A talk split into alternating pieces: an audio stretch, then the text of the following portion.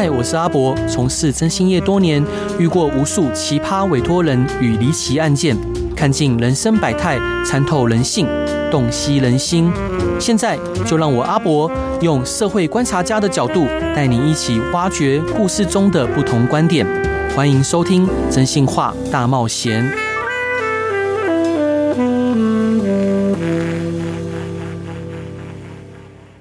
各位亲爱的听众朋友，大家晚上好，欢迎回到飞碟电台，收听由我真心是阿仔主持的《征信话大冒险》。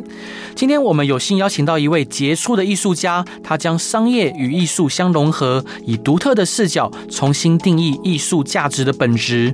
他的新书《用商学的刀剖析艺术的牛》，将带领我们进入艺术与商业的交汇点，引领我们感性与理性兼备的探索艺术的奥妙，鼓励每个人用。用艺术在生命中找到独特的价值，在生活中创造奇迹。让我们热烈欢迎林丁和老师，老师欢迎您。好，主持人你好，还有听众大家好。老师出版的这本新书，书名叫做《用商学的刀剖析艺术的牛》，是由布克文化出版的。老师这个书名非常的迷人又特别，是怎么来的？OK，当然，呃，我们书名很重要。嗯，好，因为毕竟我们印了这个书。就是希望能够引起社会大众的注意。对，好，然后第二个呢，跟我的养成背景有关。哦，因为我具有艺术学院跟商学院的养成的过程。对，所以我都有经过专业的训练。嗯，所以呢，任何一方说对方怎样，我可能都有我有独特的观点。是，因为这样都会变成好像自我矛盾。嗯嗯，对，是，嗯。那为什么会用这个，会取这个名字呢？OK，那因为呃。其实这个是一个 slogan，对，因为我之前有带过在那个 BNI 的一个商业引荐平台呢，哦、那我经常在上台三十秒的时候，哎，我理出了这个 slogan，嗯、哼哼。那就是说为什么用商学的刀剖析艺术的牛？因为我主要是要回应我有商学院的背景加艺术学院的背景，嗯、那我后来发现哦，商学逻辑是可以解读艺术，而且越解读越有道理啊，哦、甚至会让我们很有力量。对，为什么？因为当它是有道理、有逻辑的时候，也就代表它被验证了。被验证我之前，我就不会觉得它很虚。嗯哼。可是当我们觉得艺术没有逻辑的时候，我就觉得我干嘛要接触这个东西？对对，那这个就是一个认知的误区。嗯哼。那可能台湾过去在分科的教育上，认为我学的那个，我学的艺术，我就不会去碰科学。嗯。我学的什么，我就跟那个没关了。嗯哼。但是其实。这个都是分科的一个概念。对，其实我们生命是一个整体，嗯、我们的生活本来就是一个。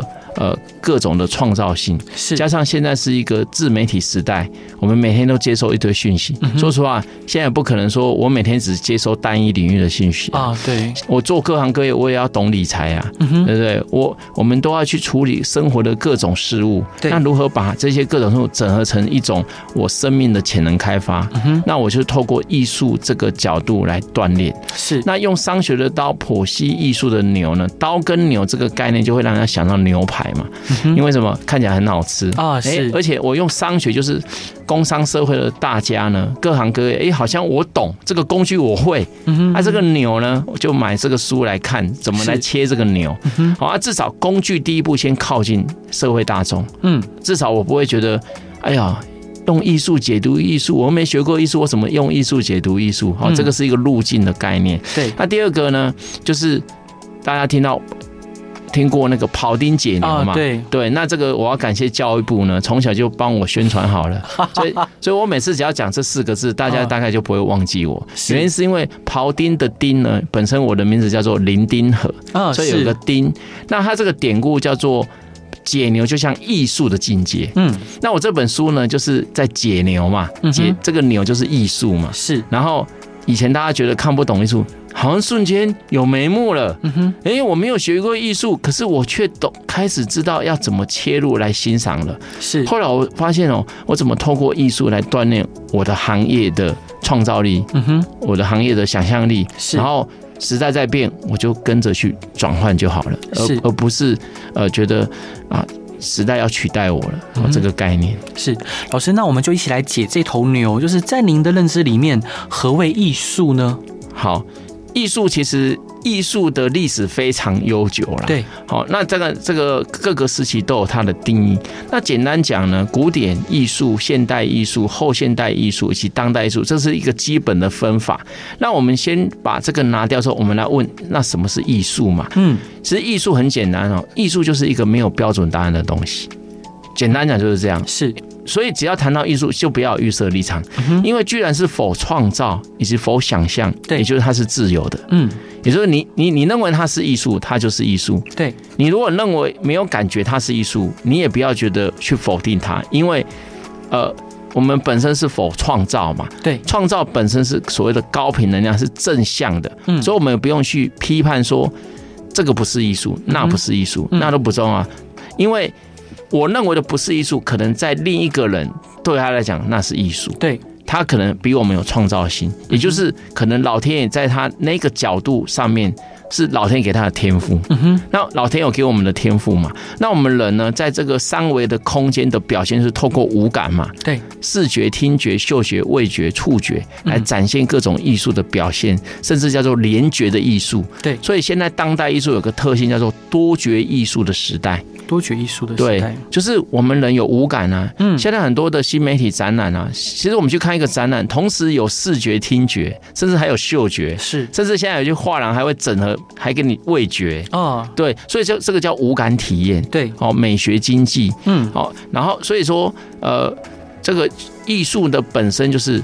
没有标准答案，对，让我们去体验就对了，嗯嗯嗯，因为答案就在我们心中，是因为那就是在探索我们每个内在可能性，嗯，甚至现在外在的分科呢，专业上还没有的东西，可能在透过我每天的自我对话以及生活体验，让我发现了这个角度，进而创造价值。是，老师，那我想请教您，就是您在书中有提到企业经营的管理实践与艺术、科学、工艺这三者有关，可以跟大家解释一下老师的见解吗？OK，那我这个见解是根据呃，我们知道管理大师 Meseberg 哦，他是一个意大利的很有名的管理大师，只要学过管理学的都认识他。Uh-huh. 他在二零零四年的时候提出这个理论，他说哦，企业经营的综合体是艺术。科学加工艺的三者结合体。嗯哼，那科学我们知道嘛？哈，我们说管理是一种科学，其实大家都知道，其实管理也是一种艺术啊。啊，是对。那他说呢，艺术是否想象力？其实，其实我们经常在管理听到愿景啊。嗯哼，好，那个就是艺术，在管理来讲就是艺术。也就是说，它它是一个否前瞻性的。对。好，那科学是怎样？是是分析跟逻辑。嗯。然后呢，工艺是什么？是演练，对，要不断演练嘛。所以呢，呃，他讲了，他讲讲艺企业的经营本质就是三者的综合体。嗯。可是，一般很容易忽略艺术，对，因为艺术是看得比较远嘛。嗯，因为艺术它本身是存在高维度的想象空间。嗯，所以当我的企业没有进行想象空间的时候，其实我也是可以运作，嗯，只是我可能就是。做代工，嗯哼，哦，做一些比较短线的企业经营是。那但是，但是我有艺术在里面的时候，我可能就会想要去重新定义这个产业。嗯，我举一个例子，贾伯斯是就是这样的一个例子，他就是属于艺术家型的企业家。那他透过他整个企业的经营，去重新定义这个手机产业，哦，而且真的还被他重重新定义，翻转了，对，翻转，嗯，好，那。一般的企业大部分都是这三者的平平衡，但是它不一定要很平衡，但是三者都兼具，哎，这样、嗯、是。老师，那你提倡艺术与企业管理结合，有没有什么实际的例子可以跟大家分享呢？就是刚刚我讲的贾伯斯嘛，啊、嗯哦，是。好，那那其实还有一个呃，美国一个史密斯的。艺术史学家还帮他写了一篇文章，向一位伟大的艺术家致敬。是，就他在讲贾伯斯的经历。他讲说，贾伯斯因为他年轻，呃，在斯坦福的时候学过书法，嗯哼，所以他就是因为这个书法之美呢，影响他后来的在做他那个麦金塔电脑的时候的那种电脑的那个字体的设计。嗯哼，还有一个呢，他本身是一个日本浮世绘的。艺术收藏家，对，他每次到东京的时候，他一定要去东京的画廊去看浮世绘的一些作品，嗯哼，所以他收藏很多，他的办公室也有挂。NHK 还曾经专门报道他这这个事迹呀，是好，那他就把浮世绘那种极简的美学、侘寂美学，就慢慢就融合在他的整个产品设计上面。是好，那这个就是潜移默化的，好，这是一个结合的例子。对对，老师，那我们回到您的书本身，呃，这本很特别的书《用商学的刀剖析艺术的牛》这本书，呃，您希望是怎么样的？受众去阅读到这本书，以及他们阅读之后会得到什么样的体验呢？是啊，我这本书呢，基本上是从使用者的角度来撰写。对，那使用者是谁呢？也就是企业家，或者是社会大众，是，或者是艺术家也可以。但是为什么我讲企业家呢？因为企业家其实在社会上扮演的是一个。Key man 的角色，对，他们对社会的影响力非常大，嗯，而且我们企业经营呢是非常需要创新的，是。那创新的话，它用产业创新，其实它成本非常高，嗯哼。所以艺术呢，它的实验成本很低，对。所以透过艺术的鉴赏的提升之后，哎，我们在创新的一个。的那个能量就提高了。啊，是。提高的时候，我们不用用我们的产业一直去实验，我们用艺术的一种一种表现、想象力、转换力，不断的去验证，再进而在产品上做创新，是，而不是直接在产品创新，因为直接在谈谈产产品创新的时候，我们会直接选择不要创新，因为成本太高了，对，失败成本太高。是，哎，老师，这一段你想要分享给大家的歌是什么歌呢？这一首歌叫做《波若为之人之舞》。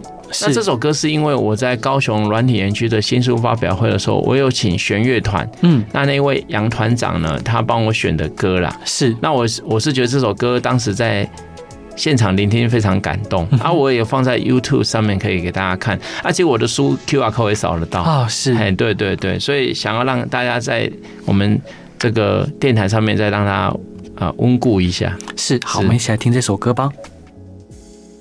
Hello，各位亲爱的听众朋友，大家晚上好，欢迎回到飞碟电台，收听由我真心是阿仔主持的《真心话大冒险》。今天邀请到的来宾是商业艺术与社会雕塑的实践者林丁和林老师，老师欢迎您。呃，你好。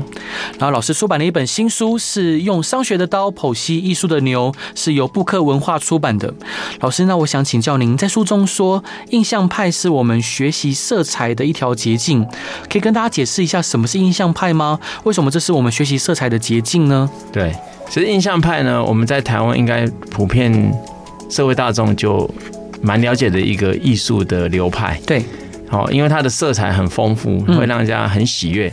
那特别呢，其实明天呢，在华山文啊艺文特区也准备展了这个印象派为主的主主题的这个新媒体艺术。哦，对，翡冷翠嘛。嗯嗯嗯。然后。然后那个我要讲的就是说，为什么它是一个色学习色彩的关键，是因为它是衔接古典到现代的一个转换期的一个流派。嗯哼，它是它是枢纽。对，那这个枢纽呢，它是因为当时呢，古典学派面临到一个东西叫做相机的出现。嗯哼，以前我们知道古典绘画大家都画得很写实嘛。嗯，啊，就是特别在没有相机之前，每个人一定要为这一生，尤其王公贵族啊，留下一张自己的肖像画。对，那。画师总是有委托案嘛，嗯，可是后来相机出现之后，发现委托案越来越少了。哦，哇，这个就我们可以对照古今哦，嗯，就像现在 AI 人工智能，对，好，那相机出来，那画师就就就紧张了嘛。那那时候就分出了两个两个方向，一个就是巴黎学院派呢，他们决定跟相机拼了。哦，因为相机呢，其实当时的画术以及它没有色彩，嗯，那这个古。以古典为方向的这一这个巴黎学院派，他们就画得更唯美、更精致，对，更好看。是，可是呢，有另一批画家呢，叫做印象派。是他这个印象派是后来被人家取名的。他们就在思考呢，相机这个东西技术会是进步。对。那第二个呢，当时的色彩学呢也发展的越来越完善。那也就是说，色彩有谈到所谓我们的视网膜的一种呃看呃色彩光线的一种变化，也就是说呃互补色。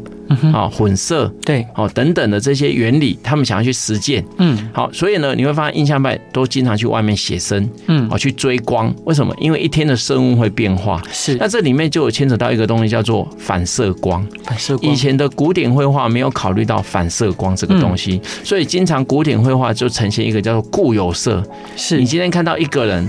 身身上穿什么衣服的颜色，他就画那个颜色。嗯、基本上古典绘画的背景大部分都是黑色的。对，原因是因为整个古典绘画他们在进行的都是素描的概念啊。是。那印象派呢，基本上因为他们着眼在色彩学，所以呢，在印象派里面你会发现他们很少用黑色。嗯。因为他们在研究是互补色、近似色，好，还有反光色。嗯，那反光色呢，这个东西就会变成所谓的条件色。对，也就是说，近朱者赤，近墨者黑。嗯，哦，也就是说，我靠近什么呃色彩，它就会反射什么光在我身上。比如说，我靠近绿色，那我身上穿了穿红色的衣服，可是我身上是有反射到绿色光的一个颜色。对，哦，这是印象派着眼的点。啊，是对。那老师，现代艺术跟当代艺术这两者，我们常常分不清楚。那老师，我们该如何分辨这两者的不同呢？是是是，这个就讲到艺术史的一个教育理解。那我基本上我的课程现在在开始以艺术逻辑来拆解。对，所以我我跟一般在讲艺术的老师不一样，是我是站在一个大架构构面思考来看艺术。嗯哼，所以呢，就会先把艺术的逻辑做拆解。是，什么是古典？什么是现代？为什么古典后面就有现代？刚刚讲印象派就是一个转折点。嗯、那第二个，那印象派之后的艺术走向一个叫做形式解放、色彩解放。对，那就会走向一个叫纯粹化，也就是从具象走向抽象的过程。嗯、可是这个事情走到一九六六零年代的时候，又走走入到一个死胡同。嗯，也就是艺术越来越象阿塔。这个艺术，也就是为什么现在很多社会大众说他看不懂艺术的第一个原因，就是。他画什么根本看不懂，是好。那可是艺术如果只有这样，那艺术对这个社会其实没什么的太大的影影响力嘛。嗯。后来呢，后现代所谓的听到后这件事情，就是在反对现代艺术里面的一些不足。所以后现代在后现代艺术的基础上，他就让艺术进入社会了。嗯哼。也就是他会关心社会议题，关心社会环境，对，关心。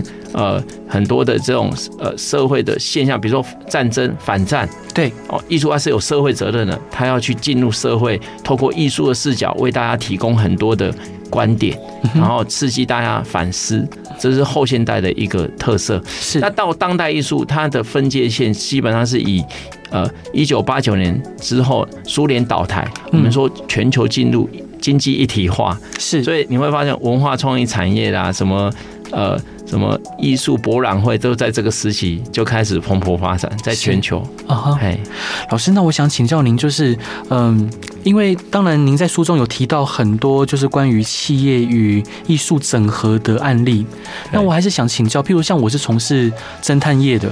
我开征信社的，是，那我该如何将艺术落实在我的企业经营之中呢？是是是，哦，讲到这个，要先作为第一个逻辑拆解，就是说，我们刚刚提到后现代艺术，对，里面有个核心概念叫做现成物，现成物，ready made，嗯哼哼，这个关键字其实网络搜寻都是排在很前面的，对。呃，现成物艺术是我们理解当代艺术或是后现代艺术一个很重要的核心。对，因为现成物它把艺术拆解成观念艺术、行为艺术以及呃所谓的贫穷艺术。那贫穷艺术它不是在讲穷，贫穷艺术是来自意大利的这个这个概念，它它这个叫做穷尽一切的材料，也就是我们发现枯木石头也是材料，对，黄金钻石也是材料，嗯，还包含生物也是材料，生物也是材料，对，好，那。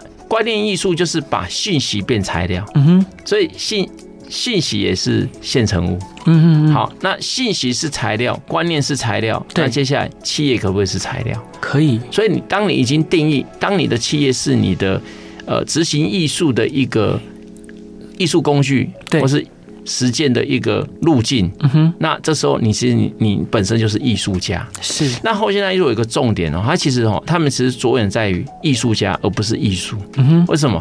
因为所因为一切都是现成物啊，对，就为你所用的材料是。所以真真正只有有的是什么？艺术家，也是。来自你的动心起念的创造，嗯哼，起心动念的创造，嗯，好，所以所以其实呃，当你有了这个视角之后，你在。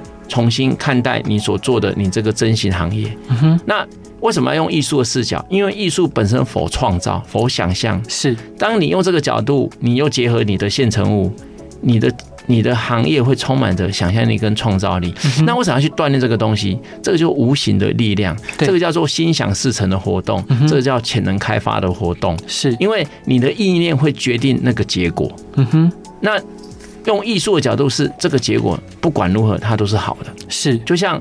谈话是一种艺术，说话是一种艺术，沟通是一种艺术。结果就是要让它达成艺术。可是艺术它的好不是那种所谓的直线的好，嗯，它是藏于无形之中的好，是不消而消的好。嗯哼，嘿，呃，不战而屈人之兵的好。对，那我我相信呢，在。征信社里面经常要做到不战而屈人之兵啊，是哦，这个也是一种艺术，它是一种高维想象的意念创造的活动，是，是这样。感谢老师的分享。那您刚刚在书中有提到说，呃，譬如说像塞尚是现代艺术之父，可以请老师介绍一下他吗？他有何特别？为什么那么重要呢？好，塞尚他本身也是隶属印象派的一个成员，对，但是他又是在印象派。里面呢，被大家比较不重视的，因为他始终特立独行。嗯哼，那塞尚其实他有个独特观点呢。我刚刚有提到，呃，印象派里面有一个很有名的艺术家叫做莫内啊，是。可是呢，莫内却不是现代绘画之父，为什么是塞尚？嗯哼，他们两个又是几乎是同年龄的。好，那重点来了，因为塞尚真正提出突破性的观点。嗯哼，他说我们人的眼睛不是相机，是因为当时的相机都是单眼。对。人的眼睛是两个眼睛，对，所以人的眼睛至少两个视点。嗯哼。第第二个呢，人在观察事物的时候，绝对是会移动。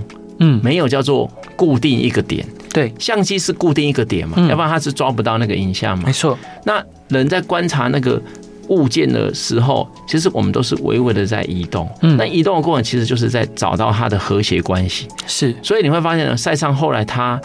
创造了一个东西叫做多视点，嗯哼，啊，这个多视点，这个在东方的中国的古代其实有所谓的散点透视啊，嗯，那多视点就是它就是类似移动视点的概念，对，它会在不同的视点去看到这个画面的整合，所以你会发现哦，塞尚的作品呢，他把透视法拿掉了，嗯哼，哎，这个就突破古典绘画的制约了，是，然后呢？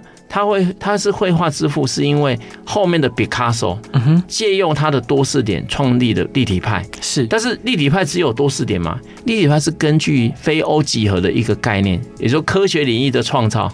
当时呢，艺术界有毕卡索，嗯哼，科学界有爱因斯坦，是。他们两个都在做同样一件事，也就是他在探索第四维，是，也也就是所谓的时空连续性，嗯哼，时空同时性这个概念。那安散说呢，想象力比知识更重要。对，好，然后呢，毕卡索呢是他在研究的是你观察他的方式就是他存在的方式。两个都是异曲同工之妙，嗯、只是一个在艺术界，一直在科学界。是，嗯，老师，那我想请教您，像杜象是当代艺术之父，提出男性厕所的用品小便斗之后，为什么会成为二十世纪后半呃专家们公认最重要的现成物艺术呢？这其中有什么原因或典故吗？好。当然呢，艺术它是否创造嘛？对，所以你会发现艺术很重视的是第一个，嗯，谁提出来，谁创造出来？对，不管什么流派都是。嗯哼，那杜象是当时是立体派的成员，那他因为一些因素，他的作品呢被要求改画。因为当时的立体派已经取得整个欧洲艺术的话语权了，嗯，那他觉得艺术居然否创造、否前卫，那为什么你们取得话语权却有一点不固步自封？因为他在反对，呃，立体派在反对未来主义的一个他们彼此的一些论点。对，那杜象的作品当时在他的油画作品上面，呃，融合了这个观点，嗯哼，无形中啦，是，但是他被要求改画的时候，他就决定不再画画，但是他不是放弃艺术，他在思考。我们居然在谈非欧几何第四维的艺术，那他在思考，如果是着眼在第四维，那还有没有新的可能？难道艺术真的要透过画才能表现吗？是。后来他发现，如果艺术是高维度的，其实不用画画，都是艺术。是，因为你的意念本身就是艺术了。你决定它就是艺术，但是他是经过去当了那个一个巴黎的一个图书馆员呢，做做在那边呃研究这个呃看了很多 paper，看了很多那个数学家、物理学家在推论这个第四维，然后他也自己开始尝试做一些作品，后来他就提出所谓的现成物这个作品。对，那他第一件现成物呢是一个车轮再加上一个椅子，两个组合在一起。以前呢我们会觉得看到脚踏车的轮子呢，就会想到骑脚踏车。功能性的，对，看到椅子就是拿来做功能性的，对，他把这两个组合在一起，嗯哼，那功能性是什么？没有功能性的，嗯，这时候这个铁件跟呃木器结合的时候，它就变成一个造型艺术了。是，所以它把功能性拿掉，所以我们可以重新看待这个东西的存在了啊。是，所以呢，当它有了这个基础的论点之后，以及实践之后，实验出来之后，他在一九一七年的时候，在美国军械库提出了小便斗。嗯哼，那小便斗其实它是他随手啊，可能他经过一个橱窗，然后。呃，卖卫浴的，他就进去买一个小便斗，嗯、对，然后就拿去展览了。啊哈，好，那如果当时他经过一个超市呢，看到矿泉水，他买买来去展览，那今天的现成物就是矿泉水。嗯，所以重点不是那个小便斗，对，甚至呢，小便斗的原件呢，这些作品也不见了，杜象都不在意。嗯，呃，当时他提出来的时候，一九一七年嘛，嗯，那他展了一天就被下架，因为。太 over 了，对当时来讲，嗯，而且其实他本身的身份是在那个军械库，他是属于啊委员呐，对。这个艺术委员，那委员又是欧洲来的，所以他当时在小便斗提上提出了一个 Mart 的假名，嗯哼，那他写上这个假名，就没人知道他是谁了，所以他当时这个作品放上去的时候，哦，大家吵得沸沸扬扬，对，哦，然后这个东西怎么可以放在我们的这个展览里面？然后呢，还好那一。那一天呢，虽然展一天，可是还有一个摄影师把它拍下来，嗯，所以照片有留下来，是。然后那个作品后来那个东西不见，可是杜象不在意，因为他说其实重点不是那个东西，是他要谈的后面那个观念。那经过大概四十年之后，一九六零年代的时候，他的回顾展的时候，开始引起一波整个呃。呃，什么后辈艺术家可能西方呃艺艺术热潮，就是说他们在推论这四十年呢西方艺术的改变的一个脉络里面，他发现杜象就是这个关键人物，是，所以大家都公认他是后现代艺术之父，或者是叫做当代艺术之父，是。哦，就是我们讲现在当代艺术其实源头就是杜象了，就是这个现成物，是。谢谢老师的分享。老师，这一段您想要分享给大家的歌是什么歌呢？这个歌叫做《肖士塔高维奇》啊。这首歌一样，就是我在高雄新书发表会的时候，嗯、我们呃高雄爱乐是呃城市音乐会呢，他帮我选的这个歌。那我觉得这个歌很轻快，嗯哼，啊，听的会很舒服。是，好，我们来听这首歌吧。Hello，各位亲爱的听众朋友，大家晚上好，欢迎回到飞碟电台，收听由我真心是阿仔主持的《真性化大冒险》。今天邀请的来宾是艺术孵化实验室的创办人林丁和老师，老师欢迎您。啊，主持人好。老师出版了一本新书《用商学的刀剖析艺术的牛》，是由布克文化出版。这书名真的越念越顺呢。是，所以老师想请教您，就是很多听众朋友可能不知道，想要请您分享一下艺术孵化实验室这个主体跟主旨是什么？是，好啊，因为呃，艺术孵化这个字先解读哈，因为我刚刚讲，因为我是呃正大商学院科技管理研究所毕业，对，那因为我以前在。硕硕士班的时候，经常听到孵化、孵化器啊，是。那因为科技产业经常要做孵化的一些创新的领域嘛，那时候我就觉得我又有这个商学院的情怀，所以我我觉得孵化器这个很好用。然后第二个就是我本来就学艺术，所以艺术这个，所以我就最后发现艺术孵化、艺术孵化、艺术孵化器，而且孵化又本身否加速的概念，对哦，因为它是一个科技的一个加速概念，所以我就觉得又。这个艺术化又可以回应我讲商业，嗯哼，又可以讲艺术，对，然后我又可以让孩子锻炼融合，嗯哼，然后呢，我又觉得我在做一件事，就是艺术高铁这个概念，嗯，为什么艺术高铁？因为我希望让社会大众、企业主呢，能够在最短的时间认识艺术，嗯，买票上车，直接到达目的地，是。他不用去知道什么啊，我又没有学过画画，又没有学过音乐，那都不重要，嗯哼，因为。这些东西只要去体验就好，就像我们没有，我们任何人都没有任何人什么都学过嘛？难道我一定要学过我才能去接触你那个领域啊？比如说，我要学会开。修车我才能开车吗？嗯，那这样的话，可能就没有人要开车了。对，没错。对，是。那老师，你在书中有详细解释，呃，从三呃零到四维度的差别，可以跟我们讲解维度跟艺术的相关联吗？好，我刚刚前面有提到哈，爱因斯坦讲到想象力比知识更重要。对，有一个科学家讲，这个视野背后都是维度概念。嗯，那西方的艺术很简单，就是从维度概念来认识，从零维到。呃，我们说现在物理学界目前推论公认啊，目前讲十一维维度的宇宙，嗯、那这个三维以下世界叫做可视的世界，对，眼睛可看到。可是第四维就进入到意识这个层次了，它是一个时间概念，一个状态，一个流动。所以为什么立体派在画的多视点，就是它把不同时空连续的过程画在同一个画面，嗯，所以就会有正面、侧面的眼睛这样的一种多多角度。好，那。讲到这个，为什么要认识维度呢？因为认识维度会帮助我们扩大格局，是看事情的格局。嗯，为什么？因为当我们用，比如说我用呃第一维看世界，我就会很窄。然后甚至我用单一逻辑，哦，我就会固化，因为我认为这是标准答案，这个叫功能性。对。可是当我维度升维，哎，换句话说，嗯，换位思考。呃，多四点嘛，第四维就是动态竞争，是，哎、欸，它是动态的，嗯，它会一直变化，对。可是动态的背后还有更高维哦，五维哦，换位思考。是，好。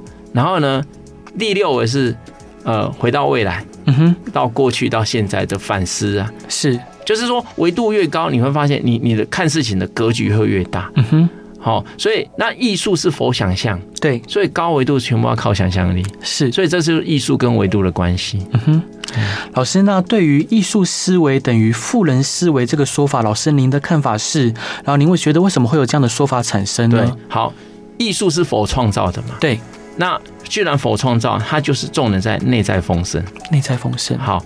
那我们内在丰盛呢？我们最后就是要做外在富足嘛？对，要不然我内在丰盛，外在不富足，其实也是不错，但是就会如果能够富足更好。对，好，换个角度，如果外在富足，内在不丰盛，对，其实我们是很痛苦的。对，很外在的富足跟我们都没关系。嗯、是对。那艺术思维等于富人思维，当然这里面就有一个叫做我定义了嘛。嗯哼。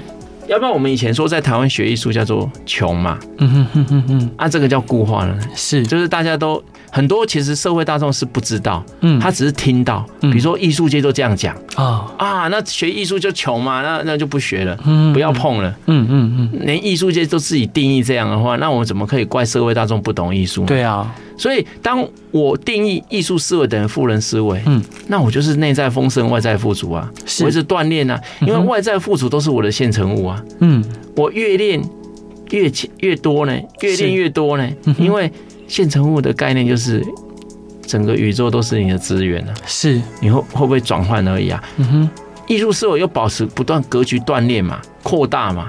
所以，当我格局越大，我看的世界就越大。我举一个例子，马斯克的现成物是什么？火星啊。嗯哼，这个火星现在大家还没到，对不对？对。可是马斯克已经定义了啊，是。他是否创造的啊？所以呢，他现在只是在做任何动作，都在验证这件事。他如何要到达那边？嗯哼。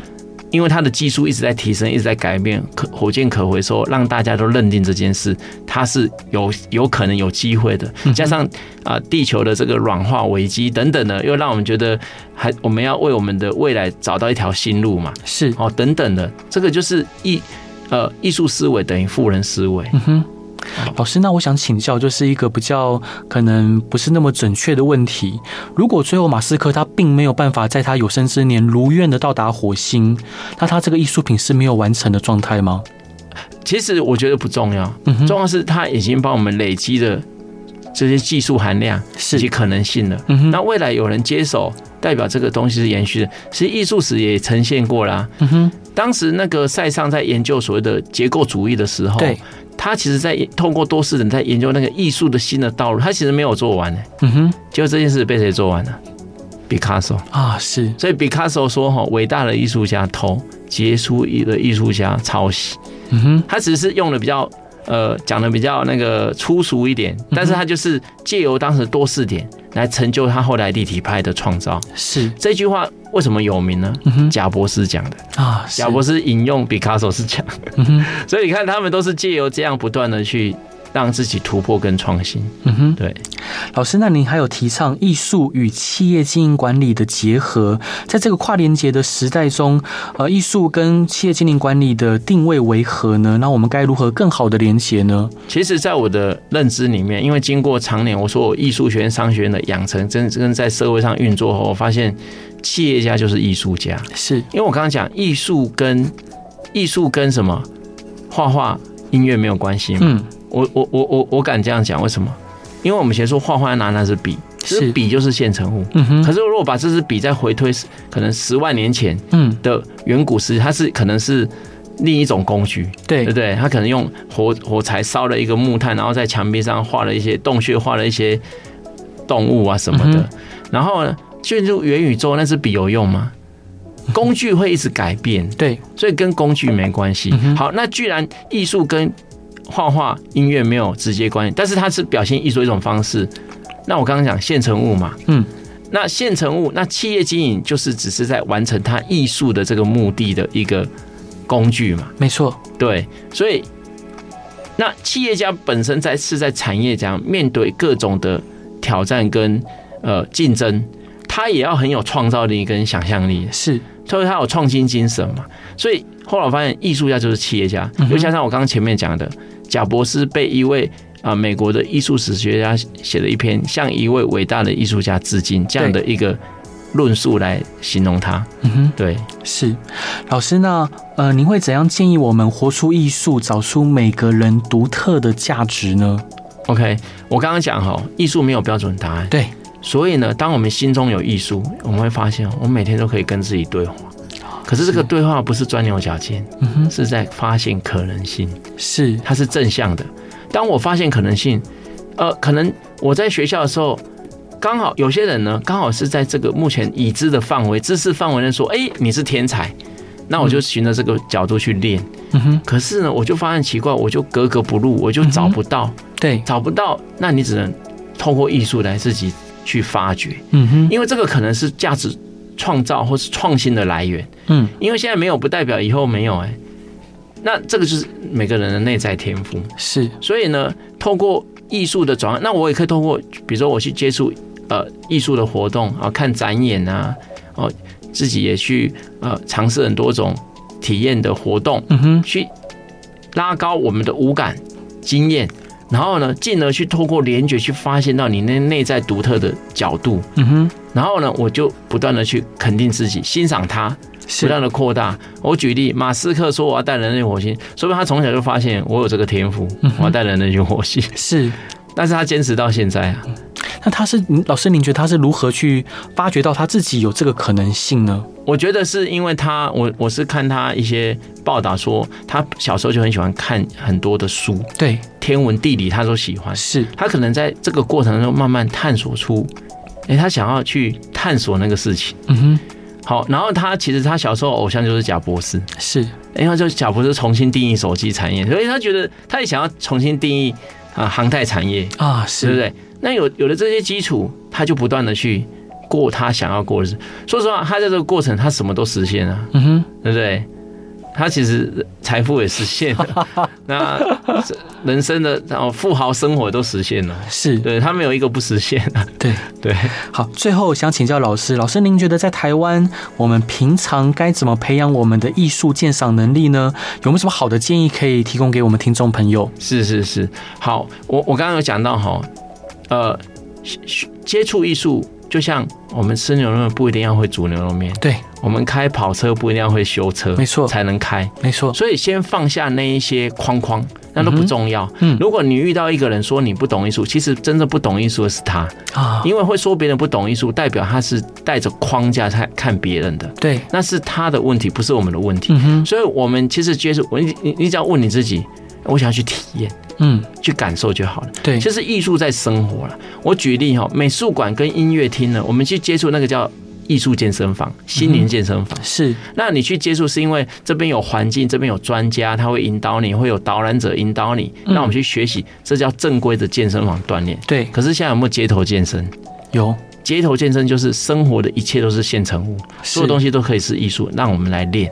嗯哼，但是我练出来，我是要回馈在我的产业啊，我的专业上啊，我的生命的价值创造上，而不是说我又不学画画啊。所以艺术跟画画没关系，所以我们要先打破这个这个绑定，因为这个绑定如果绑死了，那没有人会画，没有人要接，没有人要接触艺术啊。是为什么？因为用画笔能够赚钱嘛。嗯哼，可能少数人可以，大部分人不行。是，可是艺术否无感啊。我刚刚有讲啊，一个音乐家跟一个艺术家坐在一起，然后两个都说你不懂艺术，那谁不懂艺术？